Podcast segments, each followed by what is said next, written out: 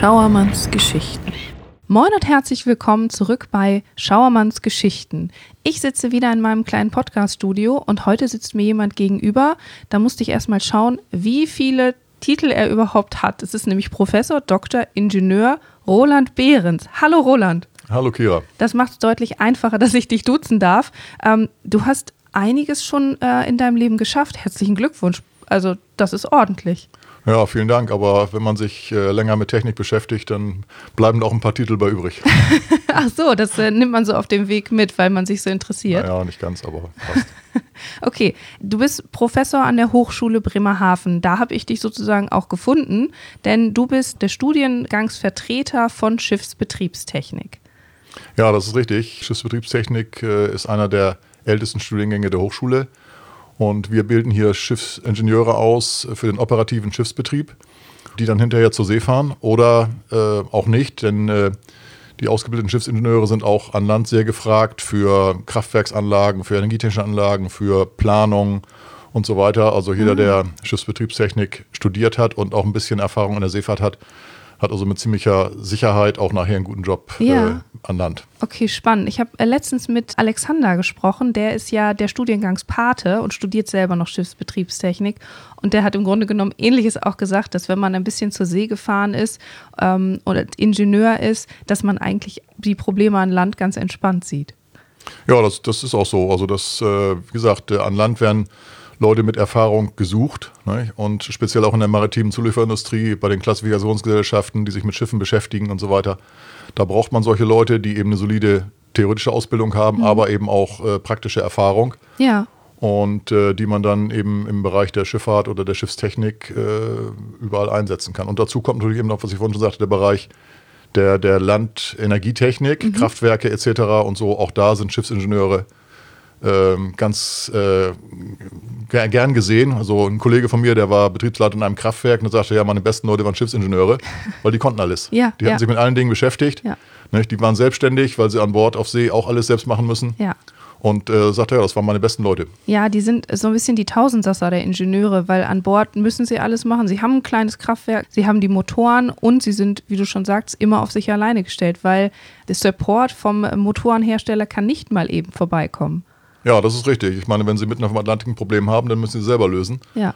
Und ich vergleiche immer die Schiffsingenieure auch oder den leitenden Ingenieur mit dem Stadtwerkedirektor. Ah, okay. Das ist der, der, der leitende Ingenieur ist der Stadtwerkedirektor und äh, der erste, zweite, dritte Ingenieur sind seine Abteilungsleiter.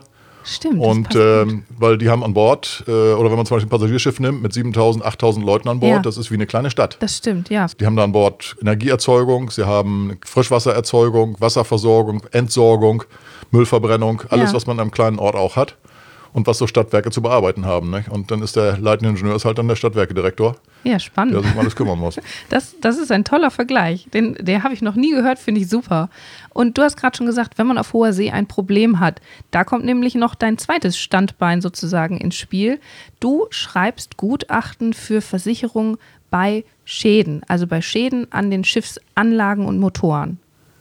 Ja, das ist richtig. Also nicht nur für Versicherungen, sondern eigentlich für jeden, der so ein Gutachten haben möchte ja. oder braucht. Das können also auch Gerichte, häufig mache ich auch Gutachten für Gerichte mhm. äh, als neutraler Gutachter oder auch äh, äh, Beteiligte an den Schäden. Das können, ja. kann eine Reederei sein, das kann eine Versicherung sein, das kann eine Werft sein. Okay. Das ist also äh, wechselnd. Also das ist immer die Frage, wer mich dann letztendlich beauftragt. Oder auch, ob ich Parteigutachter bin oder ob ich eben neutraler Gutachter bin. Das ist ah, auch ein okay. Unterschied. Ja, und weil das ist ja auch in der Schifffahrt sind ja immer gleich ganz, ganz große Summen im Spiel. Da hast du dann natürlich auch eine Menge Verantwortung, oder? Ja, das ist richtig. Wenn so ein großer Motor einen größeren Schaden hat, dann geht das schnell in die Hunderttausende von Euro oder auch Millionen. Also mein größte Gutachtensumme, die es mal ging, das waren 17 Millionen Euro. Oh, das, ist ein guter Lottogewinn. Ja. wow. Da haben sich die Parteien um 17 Millionen Euro gestritten und ja. äh, ich war damals äh, Gutachter für das Gericht. Der Fall war vor Gericht mhm. und als neutraler Gutachter. Und der Schaden war 1998. Mhm. Ich habe den Auftrag bekommen im Jahr 2002. Oh. Und im Jahr 2015 haben die beiden Parteien sich verglichen. Ja, das ist schon Das heißt, diese äh, ganze Aktion lief über 17 Jahre. Ja, ich wollte gerade sagen, die Volljährigkeit fast erreicht. Ja. Äh, hätte schon fast Auto fahren dürfen, der Fall. Und äh, das ging also immer hin und her und äh, ich habe da auch dann mehrere äh, Ergänzungen schreiben müssen, weil wieder andere Fragestellungen kamen und so weiter. Mhm.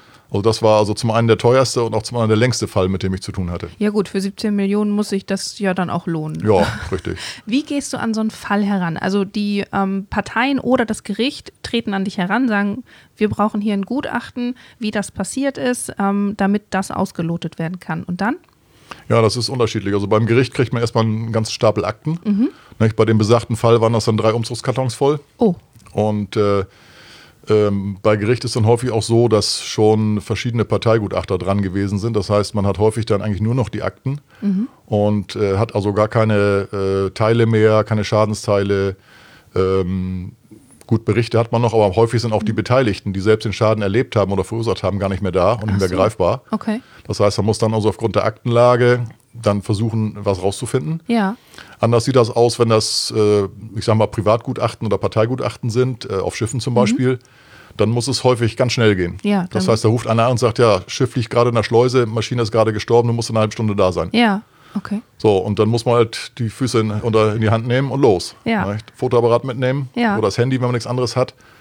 Und äh, Diktiergerät und Mhm. äh, dann geht's los. Das heißt, man muss erstmal dann gucken, sich einen Überblick verschaffen und muss dann nachher an sich an Bord dann festlegen, äh, wie man weiter die Untersuchung starten will. Das hängt natürlich davon den Umständen ab.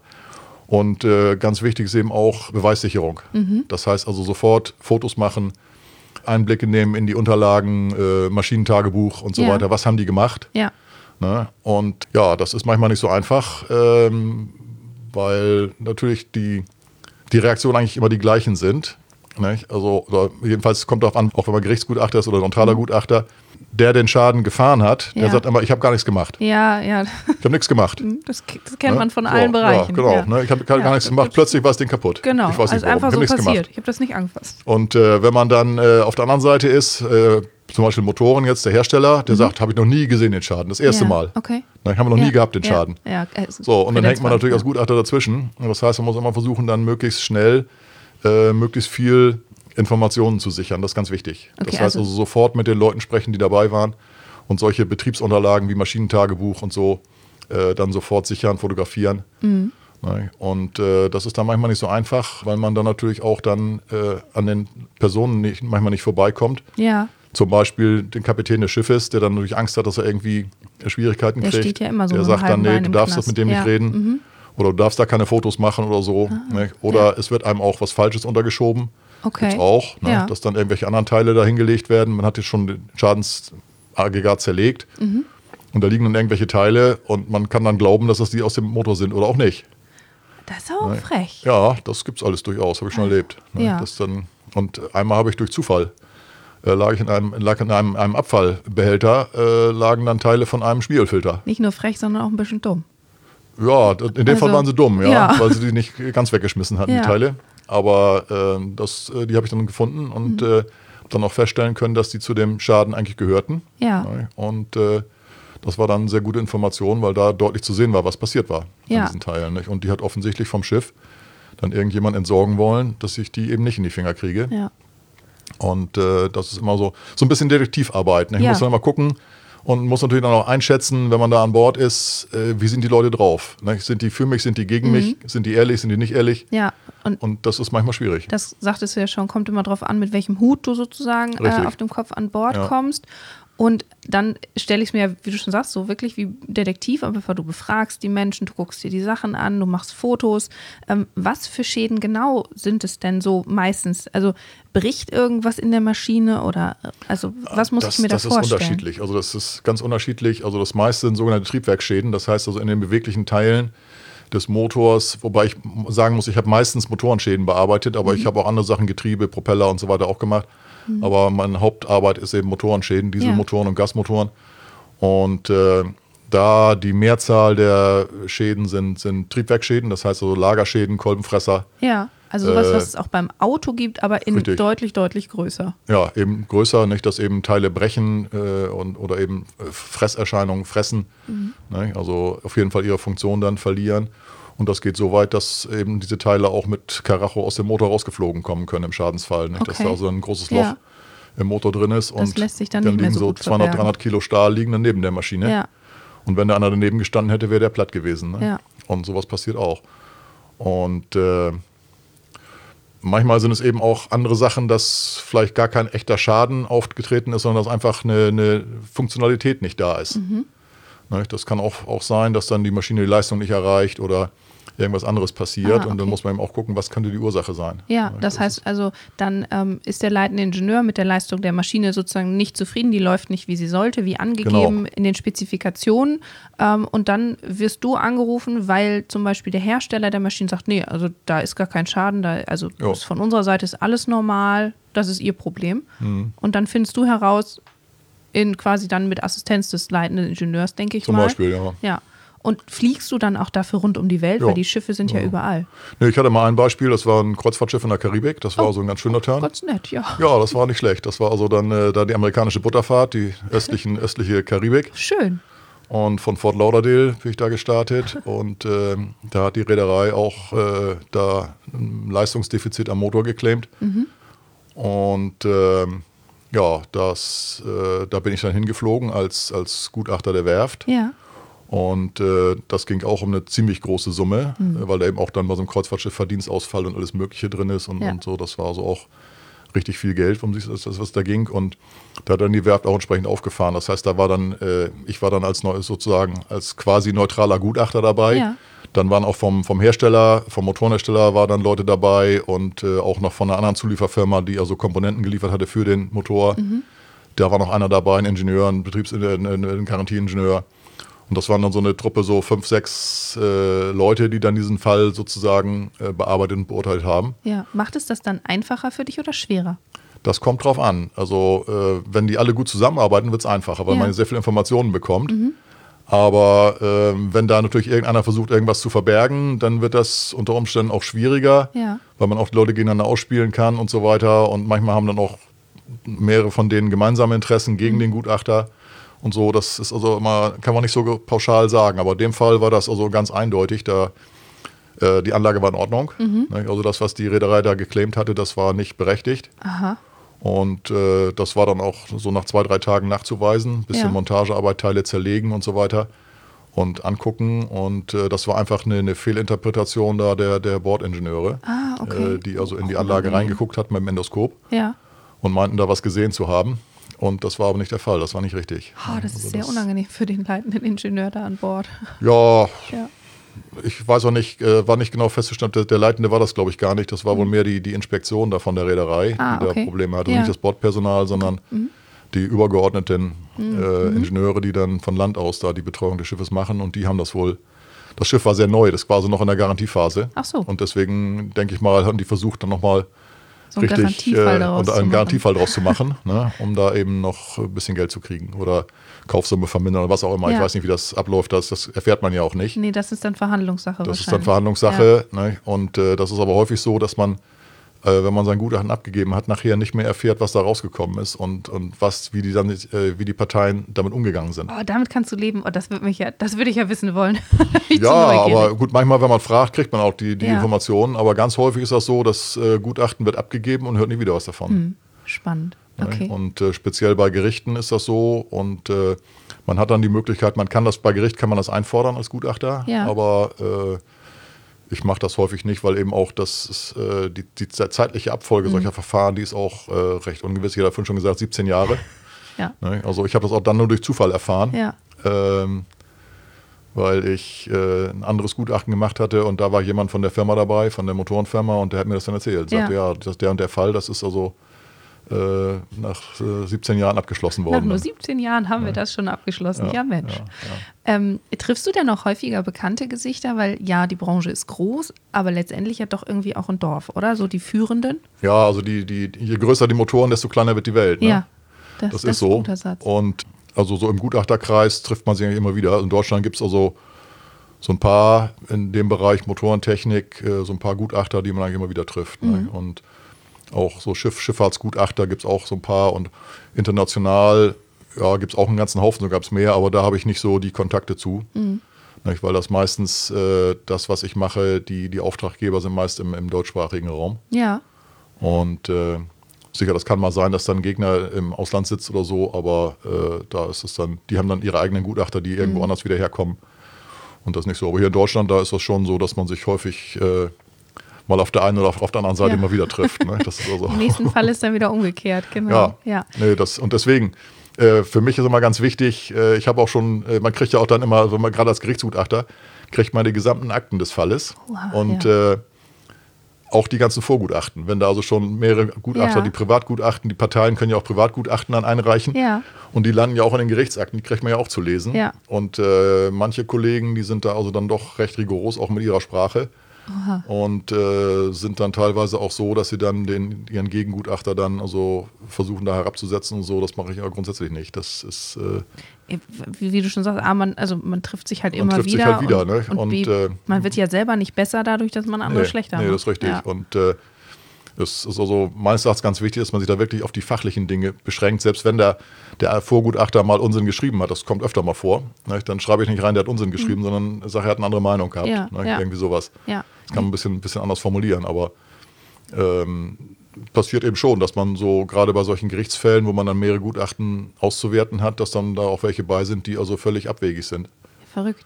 Also, weil das sind ja auch, also hätte ich jetzt mal so gedacht, Gutachter sind Experten, aber dann sind die Experten auf einem anderen Gebiet und schreiben trotzdem Gutachten dafür oder haben sie einfach die Sachlage nicht anständig dargestellt ge- bekommen?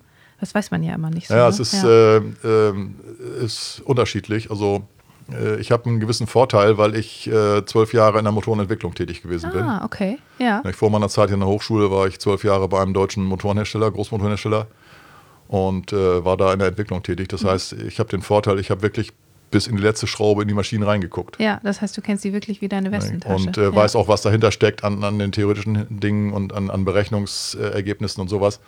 Und äh, das haben also viele Betriebsingenieure nicht. Ja. Nicht? Und viele dieser Gutachter äh, kommen aus dem Betriebsingenieurbereich, Schiffsingenieure Mhm. oder Betriebsingenieure von Landanlagen und so weiter, die dann eben dieses Gutachtengeschäft äh, in Angriff genommen haben. Und äh, das merkt man manchmal, dass da so dann äh, nur die Sichtweise des Betriebsingenieurs Ja, einfließt in das okay. Gutachten, aber nicht äh, die Sichtweise des Konstrukteurs. Ja. Ah, Ne? spannend, Und das ja. manchmal liegt das Problem oder die Lösung, äh, auch die, die Spur, die man dann für den Schaden findet, liegt in, in der Konstruktion Mhm. oder auch in der, in der Ausführung des Teils. Ah. Und äh, wenn man das eben nicht kennt, dann hat man da vielleicht ein paar Probleme, auch den wirklichen Grund zu finden. Ja. Ne?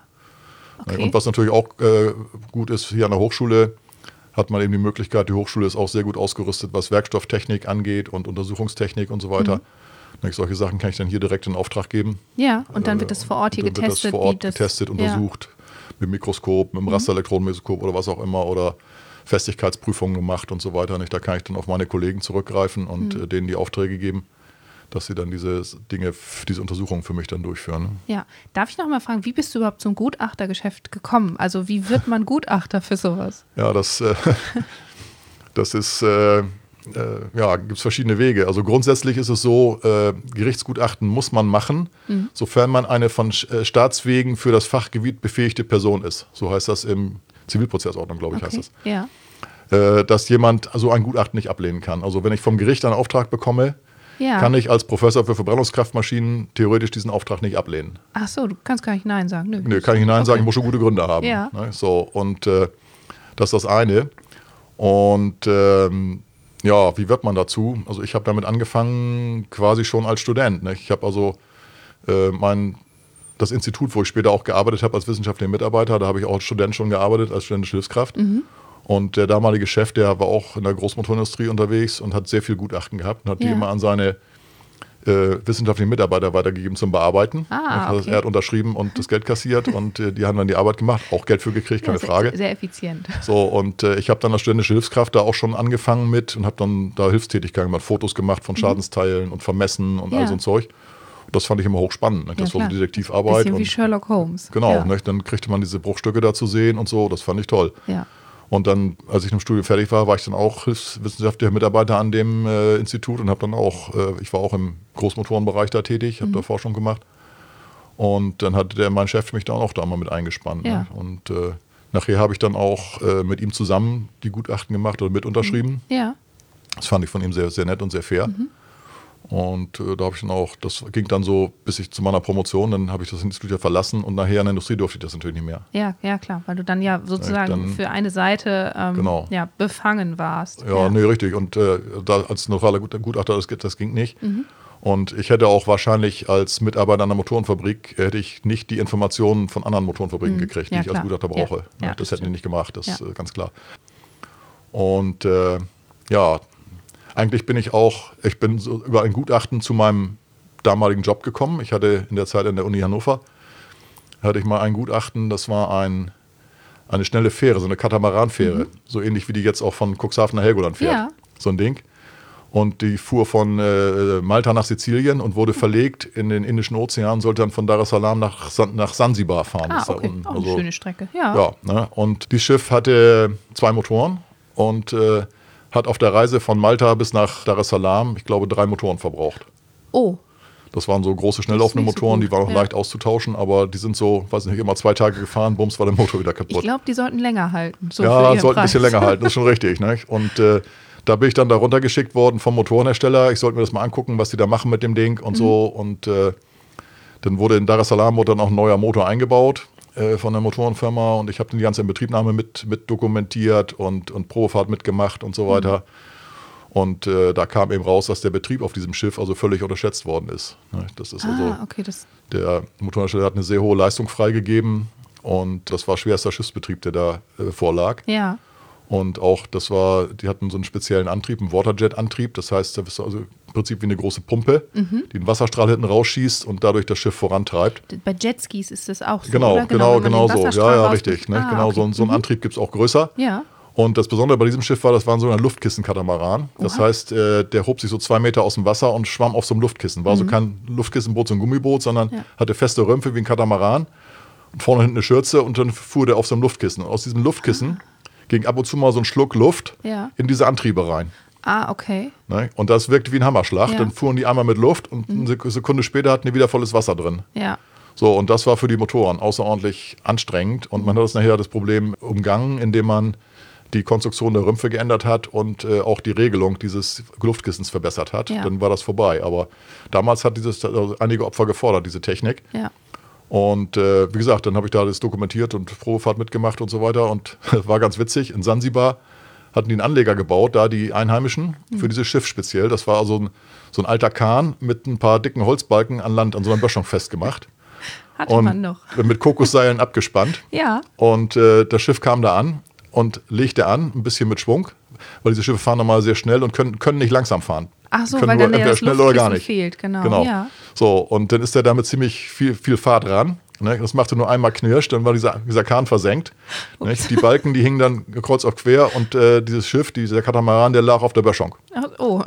So, und äh, das war die Jungfernfahrt. Das war also schon echt interessantes Bild. Ja, da war dann die nächste Aufgabe vor Ort, einen neuen Anleger bauen, der Genau. entsprechend Ja, das habe ich aber nicht mehr verfolgt. Aber das hat, äh, dadurch hatte ich einen gewissen Bekanntheitsgrad bei dem Motorenhersteller. Ah, okay. Und äh, als ich dann meine Promotion fertig hatte und einen Job suchte, dann äh, hatte ich die auch angeschrieben und dann sagten, ja, sind Sie der und der? Ja, ja, ja, kommen Sie mal vorbei. Ah, okay. So, und ja. Dann äh, hatte ich dann praktisch von Anfang an sofort hatte ich die Betreuung, also die, die, die, die Entwicklungsleitung für diesen, diesen Maschinentyp, der auf diesem Boot drauf gewesen ist. wow. Ja, das ist mal ein cooler Einstieg. Ja, ja, das war schon, schon ganz ordentlich. Und der Chef damals sagte, ja, wir kennen Sie ja. Und ich hatte auch ein paar andere Gutachten schon bei dem Maschinentyp gemacht. Mhm. Ja, wir kennen Sie ja und äh, so und das machen Sie jetzt mal. Ja, spannend. das und dann hast du da ähm, Motoren quasi entwickelt, weiterentwickelt, Ja, äh, Sie, sie besser, schneller oder wa- Ja, was war ich habe also den, den? Motor erstmal übernommen und äh, den weiterentwickelt und ein paar Schwächen abgewöhnt nicht? und so. Das war das eine. Und daher haben wir dann den Motor nochmal quasi komplett äh, ja, erneuert, kann man nicht sagen. Der war aus dem Motor in gleicher Größe, aber wesentlich robuster konstruiert. Also wir haben eigentlich aus den, versucht, aus den Fehlern des Motors, den ich da übernommen hatte, zu lernen und dann praktisch daraus einen, einen besseren Motor zu machen. Ja, das passiert ja häufig auch in Ja, der Technik, dass man ja. schaut, was, was ist gut, was funktioniert noch Genau. nicht so gut und wie könnte es besser funktionieren. Also der Motor, der neue hatte quasi die gleichen Abmessungen, aber war konstruktiv doch gravierend anders. Ja. Ne? Und Ja. da haben wir also aus dem alten gelernt und den neuen gemacht. Das war so also ganz, ganz interessant. Und so bin ich dann eben auch über diese Gutachten äh, dann zu meinem Arbeitsplatz gekommen. Da bin ich dann zwölf Jahre geblieben. Ja, cool. Und dann hat mich äh, ein Kollege, den ich früher kannte, vom, also einer meiner Vorgänger am Institut in Hannover, Mhm. äh, der war Professor in Hamburg äh, auch Schiffstechnik. Ja. Und äh, der hatte eine Anzeige gesehen hier von Hochschule Bremerhaven Ja. in der Zeitschrift. Die hatte ich gar nicht gesehen. Und der rief mich an, sagte, ja, wollen Sie da nicht mitspielen? Und äh, sage ich, nö, eigentlich keine Lust und so und Bezahlung und nö. Mhm. Ja. Und sagte, ja, gar kein Problem. Also ich, ich habe so viel Gutachten. Ich brauche dringend jemanden, der mich da unterstützt, Ja. der mir Gutachten Ah, abnimmt. okay, ja. Der wiederum war im Aufsichtsrat hier einer Bremerhavener Firma, einer Werft. Ja. Und äh, der Geschäftsführer dort war auch ein ehemaliger Kommilitone von mir. Der rief mich da später an. Ich sage ja, das- die Schifffahrtswelt ist ein Ja, Dorf. ja, das kann man so Ja, sagen, ist ein ja. Dorf. Und ich sagte, ja, äh, Roland, äh, pass, ich habe gehört, äh, der äh, Rolf hat dich angerufen, äh, du, du willst nicht richtig, du musst unbedingt kommen. Also Ja. wir brauchen hier Beratung und Ja. hier ist so viel los, Schiffstechnik, also das musst du machen. Ja. Naja, und dann denke ich, naja gut, bewerben kannst du dich ja mal. Ja. So, und das habe ich dann auch gemacht. Und äh, bin dann auch hier zum Vortrag eingeladen worden und äh, ja, so bin ich dann äh, da rangekommen. Mhm. Und ich habe auch dann, ja, fast vom ersten Tag ging das gleich los. Nicht? Dann hat mir der Kollege da aus Hamburg gleich äh, eine Reederei äh, äh, auf den Hals gehetzt, die Ja. einen Gutachter brauchten. ja. Und ich war so kaum hier, dann bin ich, war ich schon wieder in Hamburg auf dem Schiff und habe da dann mit äh, Motorschaden angeguckt.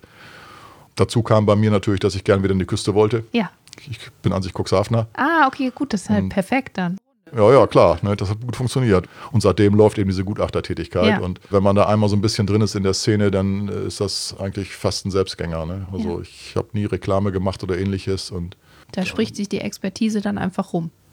ja, also das ist so. Und, und äh, Gerichte, die suchen auch immer, da gibt es dann Listen, wenn man da einmal drauf ist, bei irgendeinem Gericht man ein brauchbares Gutachten abgeliefert hat, dann und irgendein Richter sucht einen Gutachter, dann gibt es da wohl Listen, Ja. äh, die da kursieren. Ne? Und dann wird man da wieder eingeplant irgendwie. Ne? Ja, spannend.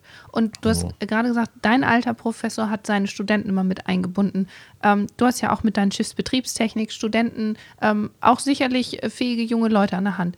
Gehen die Mhm. dir auch manchmal ähm, zur Hand, helfen die dir bei diesen Gutachten oder ähm, erzählst du denen von den Fällen, damit die davon lernen können? Also äh, das mit dem zur Hand gehen, das ist natürlich immer nicht so ganz einfach. Mhm. Ähm, also das, äh, ich habe das damals ja auch als studentische Hilfskraft gemacht. Ja. Also ich kann schlecht jetzt sagen, Student, hilf mir mal. Mhm. Ähm, ich habe ein Gutachten und muss da was für tun. Das, das geht eigentlich nicht, weil Ja. eben das Verhältnis Professor und Student lässt das nicht zu. Okay. Mhm. Ne? Aber gut, studentische Hilfskraft äh, kann man natürlich machen, äh, wenn man dann eben das, die Hochschule beauftragt. Ja, Ne? ja. ähm, ist auch schwierig und äh, braucht man, ja, habe ich auch schon gemacht, geht, geht also auch. Ne? Mhm. Ja, das, äh, man- speziellen Fällen, Ja, ja, ja Mhm. das kann man schon machen. Nicht? Dann, also Ja. dann arbeiten die offiziell, bezahlt man das der Hochschule. Ne? Ja. Äh, muss man natürlich vergüten, das ist klar. Mhm. Und dann äh, machen die das. Aber was ich oft mache, eben, dass ich diese, diese Beispiele, die Schäden eben auch in der, in, in, in der Veranstaltung Ja. verarbeite. Ja.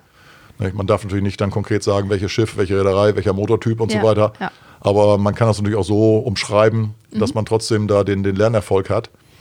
Und ähm, ohne dann jemanden zu verraten Ja. oder irgendwas zu verraten. Ja. Ne, Das geht auch. Okay. Oder auch wenn man Fotos hat, spektakuläre Fotos, ähm, dann kann man die auch mal zeigen, wenn man da dann irgendwie das äh, äh, Herstellerkennzeichen ausixt Mhm. oder irgend sowas, dann geht das auch. Ne? Ja.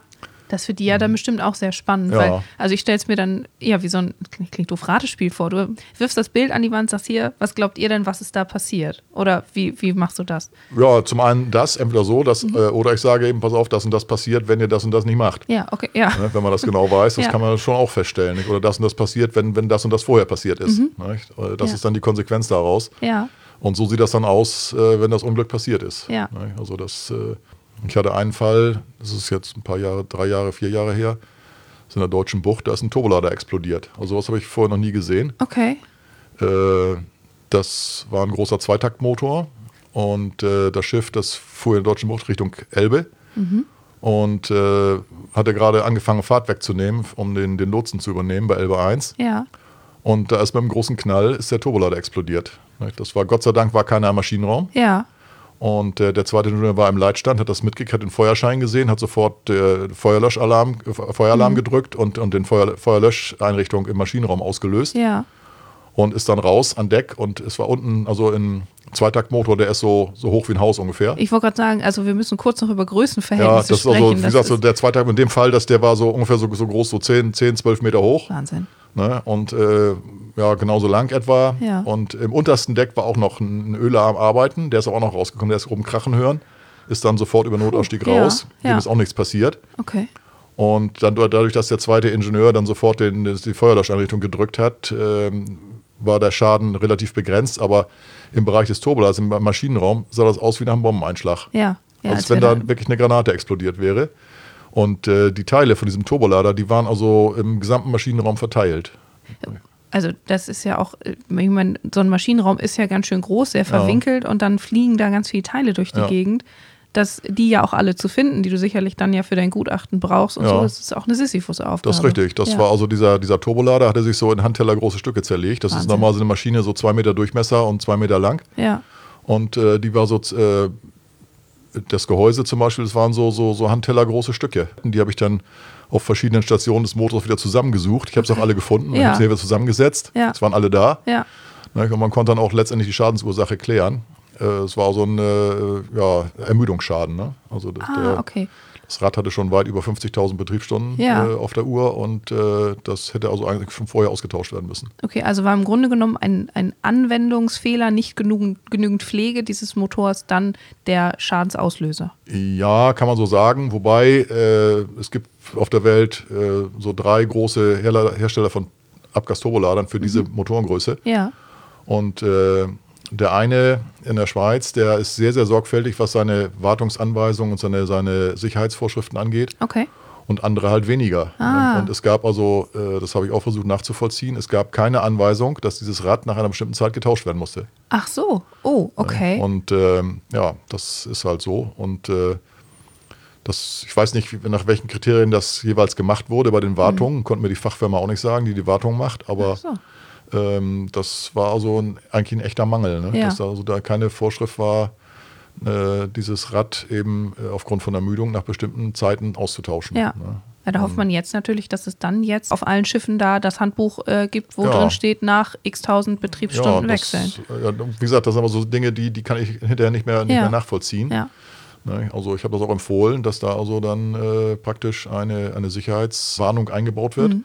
dass eben nach bestimmten Zeiten das getauscht werden muss. Ich meine, es kann durchaus sein, dass andere Räder dieser gleichen Type auch 70.000 Stunden halten. Das weiß man nicht. länger ist immer besser als kürzer. Ja, aber äh, dieses ist eben nach, nach ungefähr 50.000 Stunden auseinandergeflogen. Ja. Und das war halt äh, ein Problem, was eigentlich wahrscheinlich formal juristisch keinem zuzuordnen war. Ja, Aber es war eigentlich klar, dass dieses Rad hätte vorher ausgetauscht werden müssen. ja, Wahnsinn. Und dann, ja, so ein kleines, ich sage es mal in Anführungsstrichen, Rad sorgt dann für so einen großen Unfall. Ja, und das, Ja. Und das äh, Schlimme war noch, ähm, äh, dadurch ist, sind die ganzen Schmierölleitungen von diesem Turbolader aufgerissen worden. Und da sind ungefähr, ich habe das mal nachgerechnet, etwa 150 Liter Schmieröl sind da ausgetreten und abgebrannt.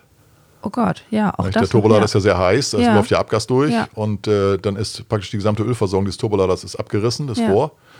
Und äh, da müssen in diesen 30 Sekunden, wo das gebrannt hat, sind ungefähr 150 Liter Öl Wahnsinn. da durchgegangen, die dann verbrannt Ja. sind. Entsprechend sah der Maschinenraum Ja, aus. ja. Und Und da- 30 Sekunden ist ja eigentlich recht kurz, Das ist aber recht dann kurz. so Na ja, viel gut, das sind aber so es ist- heiß. geht ja. sehr viel, das ist eine große Maschine, da geht sehr viel Öl durch. Ja, Und dann äh, war der ganze Maschinenraum oberhalb der Hauptmaschine, der Turbolader steht ganz oben immer, ne, oberhalb der Maschine war total ausgebrannt. Mhm. ja, Äh, Das Schiff war auch schon, oh, weiß nicht, fast 30 Jahre alt ja. und das ist dann verschrottet worden. Also ist, Ah, nicht, ist nicht okay. repariert Hat worden. Sich, war ein wirtschaftlicher war ein Totalschaden. wirtschaftlicher Totalschaden. Ne? Wahnsinn. Es hat noch ein paar Wochen an der Pier gelegen und dann hieß es irgendwann, nee, geht in die Türkei zum Verschrotten. Ja, und dann bauen die das da auseinander und äh, ja, Ja. gibt Teile, die man noch gebrauchen kann und Teile, die man nicht mehr gebrauchen. Okay. Also ich okay. glaube nicht, dass man ja, da viel von gebrauchen konnte. Gut. Also das Na geht ja. normalerweise alles in den Hochofen. Dann, Ja, ne? Das ah, ist okay. also Schrott.